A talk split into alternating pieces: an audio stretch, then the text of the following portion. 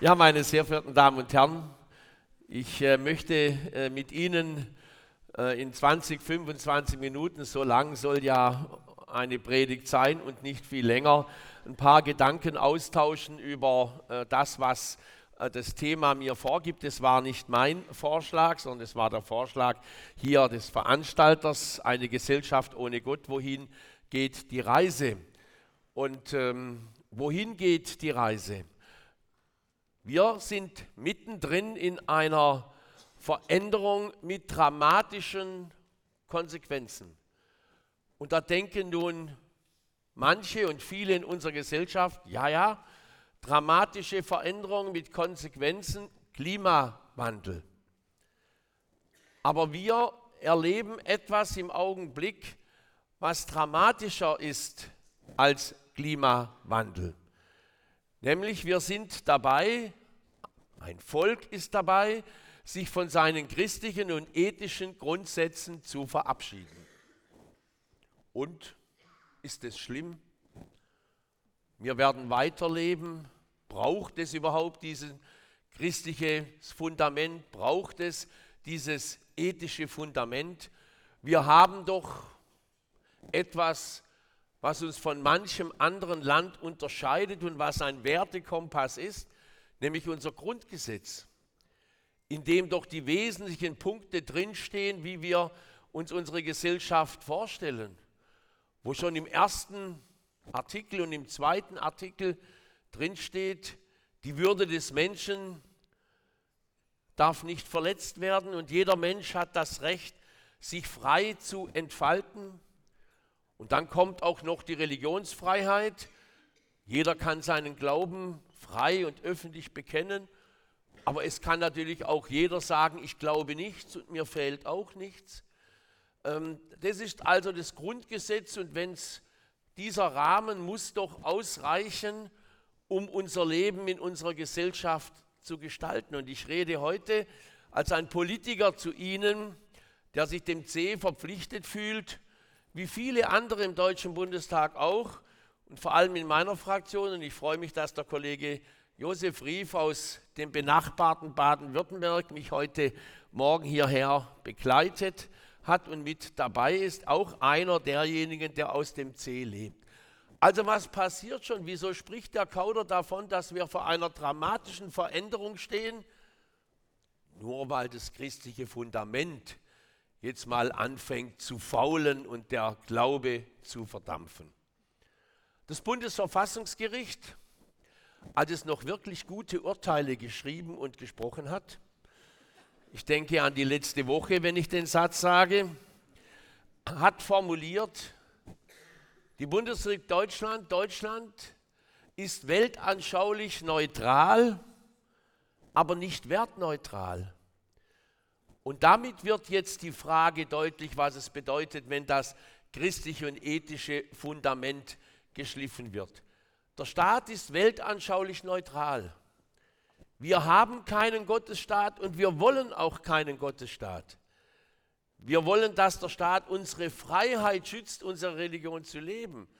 Aber wir wollen nicht, dass der Staat uns zwingt, ein bestimmtes Gottesbild zu haben, so wie es in islamischen Staaten beispielsweise ist, sondern dass der Staat nur den Rahmen gibt, in dem wir unseren Glauben leben können.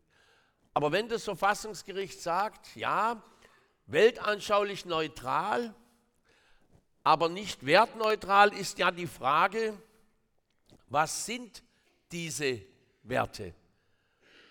Und wer füllt diese Werte mit Leben und mit Inhalt? Nun scheint es ganz einfach zu sein, wir leben in Deutschland aus der christlich-jüdischen Tradition. Das ist unbestritten.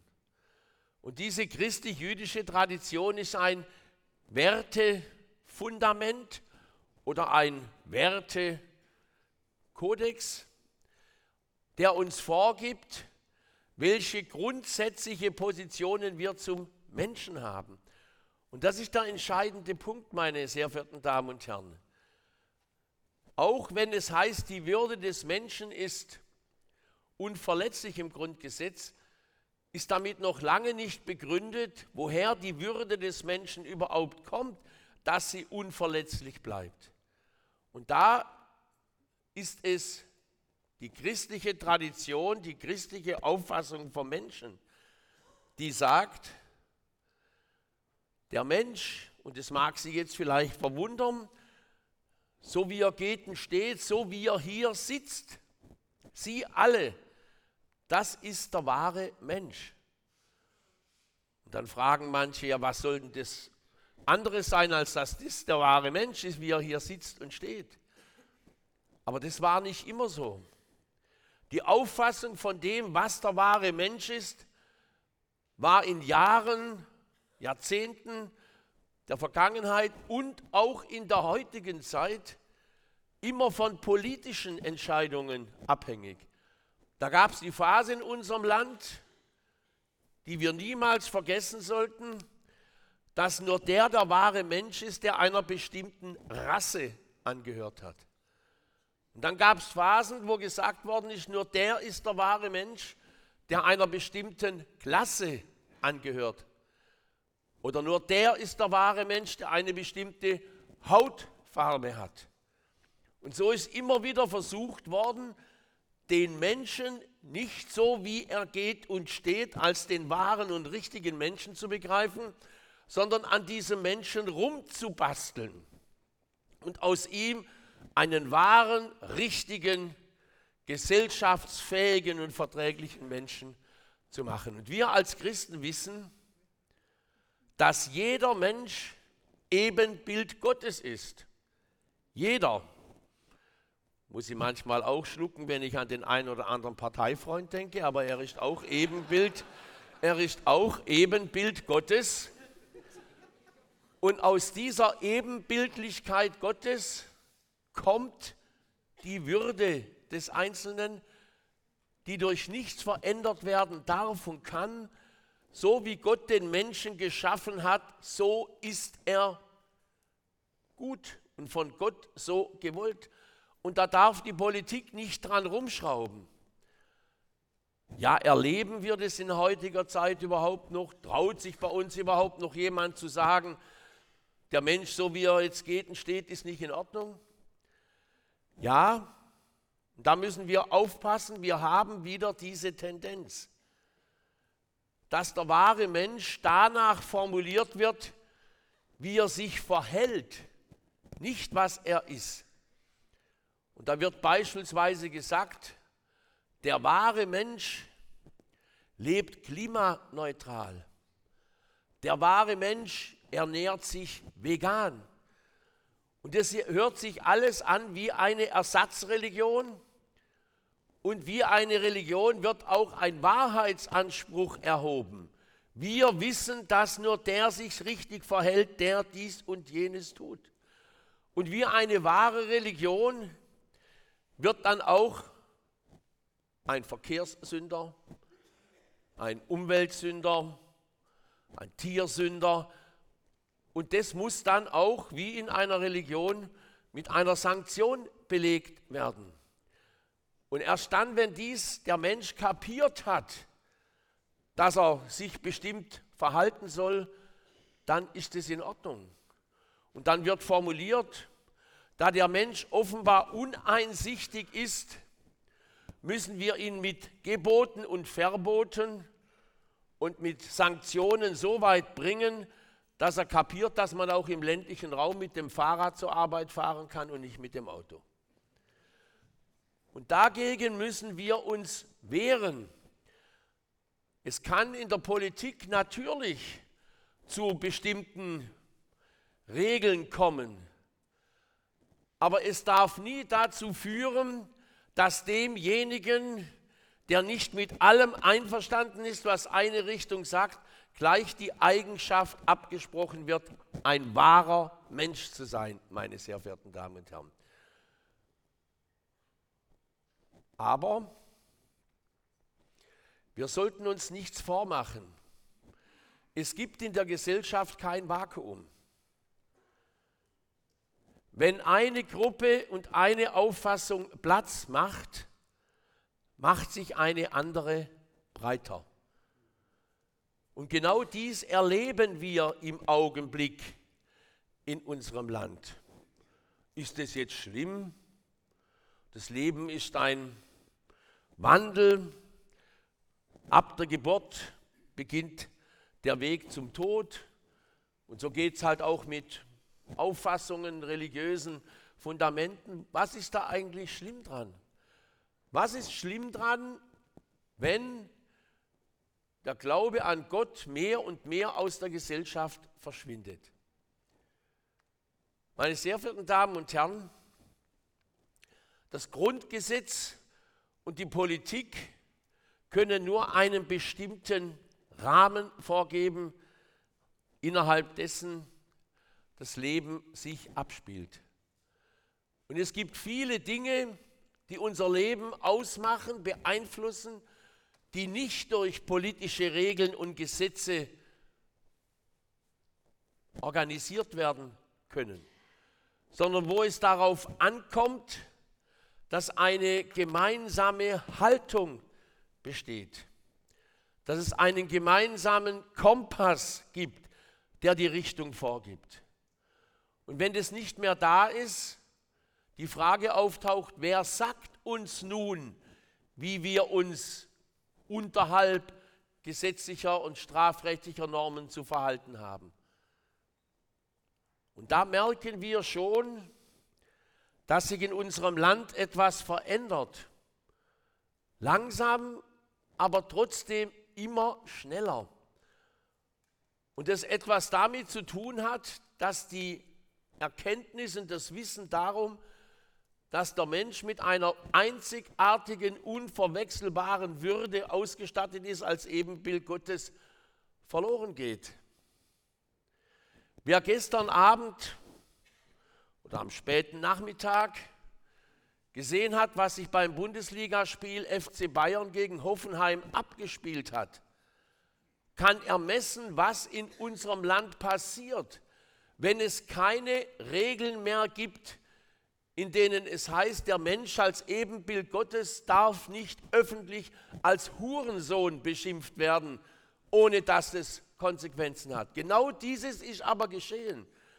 Das heißt, der Respekt vor der unverwechselbaren, einzigartigen Persönlichkeit geht in unserem Land mehr und mehr verloren, weil es Menschen gibt, denen es egal ist, ob da ein Ebenbild Gottes sitzt oder nicht, sondern die meinen, sie haben das Recht, alles zu sagen. Und jetzt, was muss die Reaktion sein? Das kann nicht die Politik regeln, sondern da müssen auch wir aufstehen und müssen klipp und klar sagen, dass ein solches Verhalten nicht akzeptabel ist. Meine sehr verehrten Damen und Herren, wir erleben ja oder haben im Augenblick ja auch gerade Rückbesinnung auf die erste demokratische Republik in unserem Land, auf die Weimarer Republik. Und da hat man uns im Schulunterricht noch gesagt, die Weimarer Republik ist kaputt gegangen, weil die Verfassung so schlecht war. Was natürlich absoluter Unsinn ist. Die Weimarer Republik ist zugrunde gegangen, weil es zu wenig Demokraten gab, die sich für diese Republik eingesetzt haben. Und wir werden eine Gesellschaft mit immer weniger Gott nur dann haben, wenn wir als Christen nicht bereit sind, unseren Glauben auch öffentlich zu bekennen und dafür einzustehen. Wir werden das Gerede, wir sind das christliche Abendland nur dann mit einem Inhalt füllen können, wenn wir unsere eigene Position einbringen. Wenn die Formulierung, wir sind das christliche Abendland, nur als Aversion gegen den Islam funktioniert, dann haben wir schon verloren, meine sehr verehrten Damen und Herren.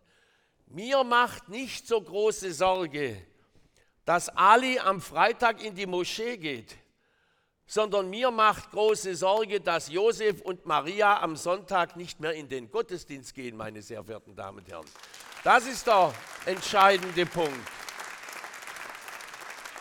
Und deswegen kommt es schon auf uns an.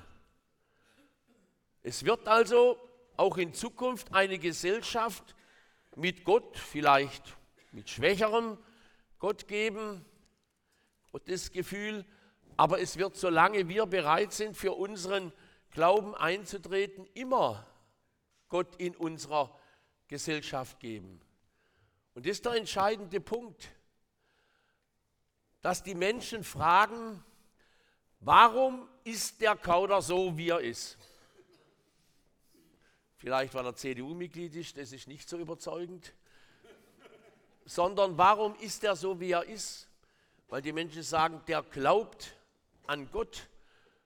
Und dann muss man das auch spüren, warum da etwas ist. Und das Verhalten, das auch gerade bei einem Politiker im Deutschen Bundestag sichtbar wird, muss dies auch zeigen. Wir sind nun, wie gesagt, kein Gottesstaat.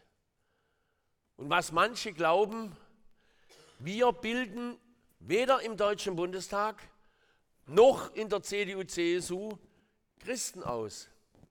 Wir taufen nicht, wir geben kein Abendmahl aus, machen wir alles gar nicht. Ich habe mal den damaligen noch Kardinal Ratzinger besucht, der Chef der Glaubenskongregation war in, am Heiligen Stuhl, also noch nicht Papst.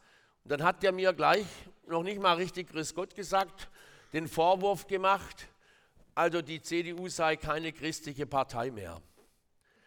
Und dann habe ich ihm mal klar gemacht, dass wir noch nie eine waren, sondern dass das Christliche woanders stattfindet, nämlich in der Kirche. Und ich habe ihm gesagt, wenn die Kirchen keine Christen mehr ausbilden oder hervorbringen und wenn es keine Christen mehr gibt, gibt es bei uns auch keine Parteimitglieder mehr, die Christen sind. Wir leben also davon, dass es Christen gibt, die auch dann in die politische Arbeit mit hineinkommen. Und deswegen sage ich, was wir jetzt erleben an dramatischer Veränderung, nämlich dass ein Volk seine christliche und ethische Basis aufgibt, hat zunächst einmal auch dramatische Konsequenzen für die Kirchen. Jetzt waren die Evangelischen noch nie die Stars der Kirchenbesuche. Da waren die Katholiken schon immer besser. Aber dass wir jetzt im Durchschnitt bei den Landeskirchen am Wochenende Gottesdienstbesuch 7% haben der Gemeindemitglieder und das noch als ein super Wert betrachtet wird. Die Katholiken liegen bei 14% 15 Prozent und betrachten das inzwischen auch schon als super Highlight kann ich nur sagen, das ist eine Entwicklung, die die Kirche beunruhigen sollte und nicht dazu verleiten soll nach dem Motto, die, die kommen, kommen, dann ist auch recht. Also es spürt zunächst einmal diese, dieser Verzehr an Fundament, spüren zunächst einmal die Kirchen, aber danach spüren wir es alle selber. Es gibt eine bemerkenswerte Äußerung, des früheren Vorsitzenden der Fraktion Die Linke im Deutschen Bundestag von Gregor Gysi. Gregor Gysi hat gesagt, ich bin ungläubig. Ich glaube an nichts. Aber ich möchte nicht in einer Gesellschaft leben, in der Gott und Glaube nicht mehr vorkommt. Denn diese Gesellschaft wird ruppig, sie wird rau und sie wird etwas verlieren, was es heute noch gibt, nämlich die Verantwortung für den Nächsten. Und da kann man natürlich sagen, ja, die Verantwortung für den Nächsten, es kann auch humanistisches Gut sein, von mir aus. Auch der Humanismus hat aus der christlich-jüdischen Tradition seine Werte übernommen. Aber wenn nicht mehr klar wird, warum Verantwortung für den Nächsten notwendig ist, weil es nämlich auf die, das christliche Menschenbild ankommt, geht dies verloren. Und das erleben wir ja auch in unserer Gesellschaft. Zunächst komme ich und dann kommt nochmal ich. Und wenn jeder an sich denkt, ist an jeden gedacht. Mit diesen Sprüchen erleben wir heute immer mehr Menschen, die sich nur auf das konzentrieren. Aber zunächst einmal zu sagen, in unserer Gesellschaft kommt es zunächst auf die Menschen, dann auf unser Land und dann auf meine Gruppe und ganz zum Schluss erst auf mich an, wird immer seltener, weil dazu die religiöse Erdung fehlt, meine sehr verehrten Damen und Herren. Und wir in der Politik sind auf dieses religiöse Fundament dringend angewiesen, sonst werden unsere Gesetze in Zukunft anders ausfallen. Ja, habt ihr überhaupt noch in eurer Gesetzgebungsarbeit Gott im Blick? Macht ihr überhaupt noch etwas, was wir als Christen toll finden können? Nun, wie gesagt, wir machen keine christliche Politik. Aber wir bemühen uns im Deutschen Bundestag, eine ganze Reihe von Kolleginnen und Kollegen natürlich schon, die Elemente des christlichen Menschenbildes zu übersetzen. Und das gelingt auch immer wieder in spektakulären Entscheidungen. So haben wir uns entschieden, im Deutschen Bundestag mit einer breiten Mehrheit zu sagen, Sterbehilfe darf nicht gewerbsmäßig stattfinden und Sterbehilfe darf nicht zu einem ganz normalen Geschäftsmodell in unserem Land werden. Sondern das Geschäftsmodell muss heißen, helft den Menschen und bringt sie nicht um. Das muss das Geschäftsmodell heißen. Und das haben wir auch zur Überraschung von vielen im Deutschen Bundestag zu einer Mehrheit gebracht. Und jetzt hat das Bundesverfassungsgericht entschieden, nein, es hat in unserem Land jeder, es gibt keine Altersbegrenzung für Kinder oder überhaupt niemand, ob er krank ist oder nicht, jeder hat das Recht, sich umzubringen. Das war schon früher so. Hat jeder das Recht gehabt. Es hätte auch keinen Sinn gemacht, jemand, der sich umbringen will, zu bestrafen, wenn er dann tot ist. Also nach dem Motto, du musst erfolgreich sein, damit nicht bestraft wirst. Das macht ja alles keinen Sinn. Aber jetzt ist das Verfassungsgericht noch weitergegangen und hat gesagt, und jeder hat das Recht, auch fremde Hilfe in Anspruch zu nehmen. Und die zuständige Richterin am Bundesverfassungsgericht hat in der mündlichen Anhörung gesagt, man müsse jetzt darüber nachdenken, einen Facharzt für Sterbehilfe und Sterbebegleitung auszubilden. Da kann ich nur sagen, für so etwas werde ich auch in der Politik, die weltanschaulich neutral ist, nie die Hand hergeben, meine sehr verehrten Damen und Herren. Es darf nicht so weit kommen, dass jeder einen Rechtsanspruch gegenüber dem Staat hat, hilf mir beim Sterben. Das hat mit christlich-jüdischer Tradition nur nichts zu tun, meine sehr verehrten Damen und Herren. Und da muss beispielsweise auch deutlich werden, dass es Christen gibt, Jetzt habe ich ja von einer fundamentalen Veränderung gesprochen, dass ein Volk sich verabschiedet von seinen christlichen ethischen Wurzeln. Nehmen wir das einfach so hin, zucken die Achseln und sagen, so ist es halt. Viele sind gerufen, wenige sind auserwählt. Müssen wir halt so akzeptieren und hinnehmen. Und das Einzige, was wir noch tun können, wir wehren uns dagegen, dass andere Religionen sich hier breiter Platz machen. Und da kann ich nur sagen, das dürfen wir als Christen nicht tun.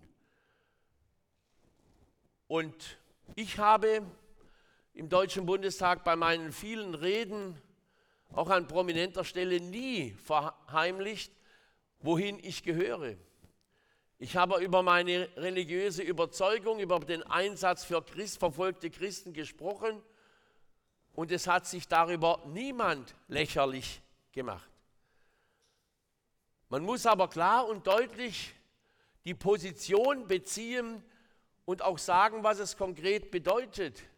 Nicht nur eifernd durch die Gegend laufen und alle anderen, die keine Christen sind, beschimpfen, die Stärke und Überzeugung des eigenen Glaubens macht aus, dass man mehr von seinem eigenen Glauben spricht als vom anderen.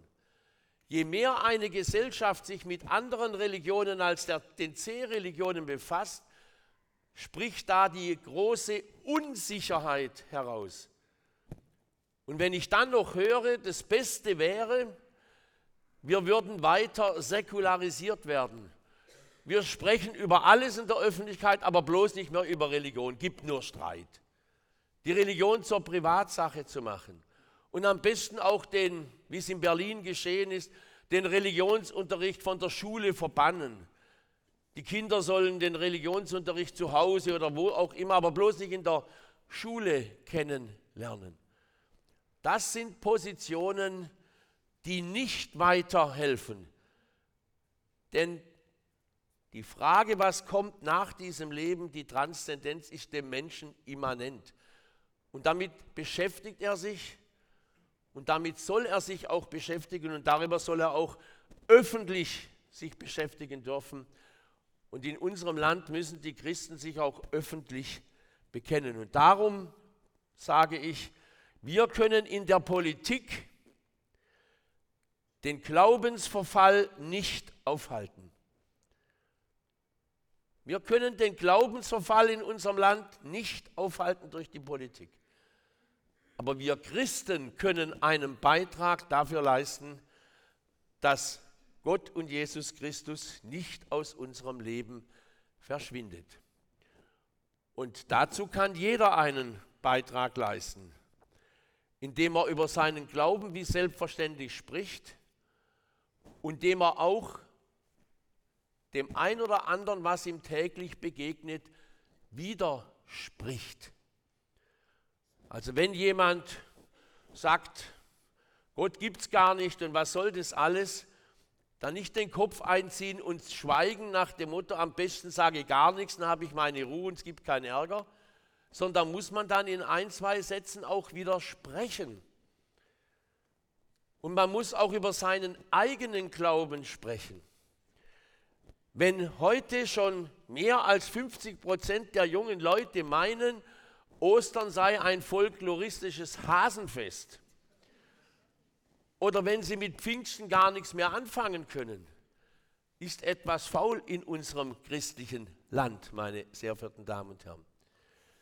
Wenn bei uns junge Leute bis zum Alter von 25 Jahren zu 13 Prozent sagen, sie glauben an Gott und dass nach dem Tod noch etwas kommt. 13 Prozent hat Allensbach erhoben. Aber bei den muslimischen Jugendlichen bis zum 25. Lebensjahr sagen 65 Prozent, dass sie an Gott glauben und dass, je nachdem, wie sie leben, im Paradies sie etwas Wunderbares erwartet. Dann zeigt doch deutlich, wie bei uns ja, der Glaube verdampft. Und dem müssen wir etwas entgegensetzen, auch wenn wir wissen, dass es schwer fällt. Und deswegen finde ich, was heute hier in Memmingen geschieht, so wunderbar. Und deswegen bin ich auch gekommen, dass man an einem Sonntagmorgen Kirche für alle anbietet. Und dass man zeigt, wir sind da. Und vor allem, dass man eins zeigt, dass Glaube fröhlich macht. In mancher meiner evangelischen Kirche habe ich manchmal den Eindruck gehabt, dass man als gläubiger evangelischer Christ möglichst nicht lachen sollte. Im Pietismus ist das häufiger vertreten als woanders.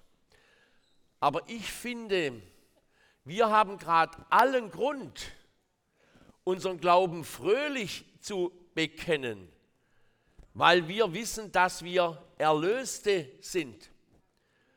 Und wir haben auch allen Grund, unseren Glauben fröhlich zu bekennen, weil wir etwas haben, was keine andere Religion hat.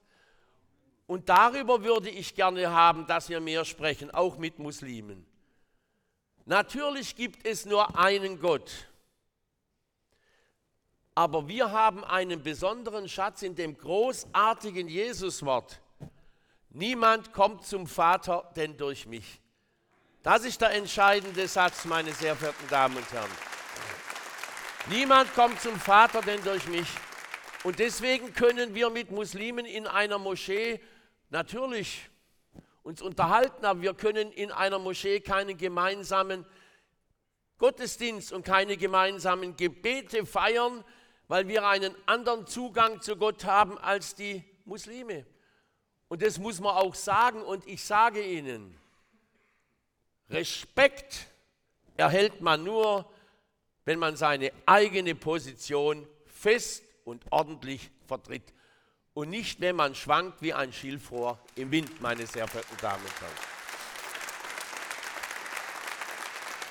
Und dann will ich zum Schluss nur einen kurzen politischen Hinweis geben an meine eigene Partei. Ich denke mal, dass vielleicht zwei, drei oder vier von der CSU heute auch da sind ähm, will das mal deswegen sagen. Wir heißen christliche Demokraten oder christlich-soziale. Und wir machen keine christliche Politik, sondern Politik auf der Grundlage des christlichen Menschenbildes. Was das heißt, habe ich vorhin gesagt. Und wenn nun eine Diskussion stattfindet, warum die Wahlergebnisse manchmal nicht so gut sind und warum dies oder jenes nicht so gut ist, und darauf die Antwort kommt, wir müssen konservativer werden, dann haben wir schon einen kleinen Verrat an unserem C gemacht. Wir sind nicht die konservativen Demokraten, sondern wir sind die christlichen Demokraten. Und das müssen wir im politischen Diskurs auch immer sagen. Was uns von unserer Auffassung vom Menschen prägt, das ist das christliche Menschenbild. Und das muss auch weiterhin Leitmaßstab in unserer Gesellschaft sein. Und wenn wir es nicht sagen, die Christen und wir, die wir als Christen der Politik sind, wer soll es dann, dann sagen, meine sehr verehrten Damen und Herren? Und deswegen fordere ich uns alle auf, seid nicht zaghaft, sondern seid mutig und selbstbewusst in der sicheren Erkenntnis, nicht damit wir vor Gott nachher gut dastehen und sagen können, also hast du gesehen, wie wir für dich gekämpft haben, als wir noch auf der Erde rumgelaufen sind und so geholfen hat es zwar nicht viel, aber wir waren da. Nein, selbstbewusst deshalb, weil ich ganz sicher bin, wir haben dieser Gesellschaft etwas Gutes zu bieten. Und wenn es dieses Gute nicht mehr gibt, wird es in der Gesellschaft schlimm enden. Herzlichen Dank, meine sehr verehrten Damen und Herren.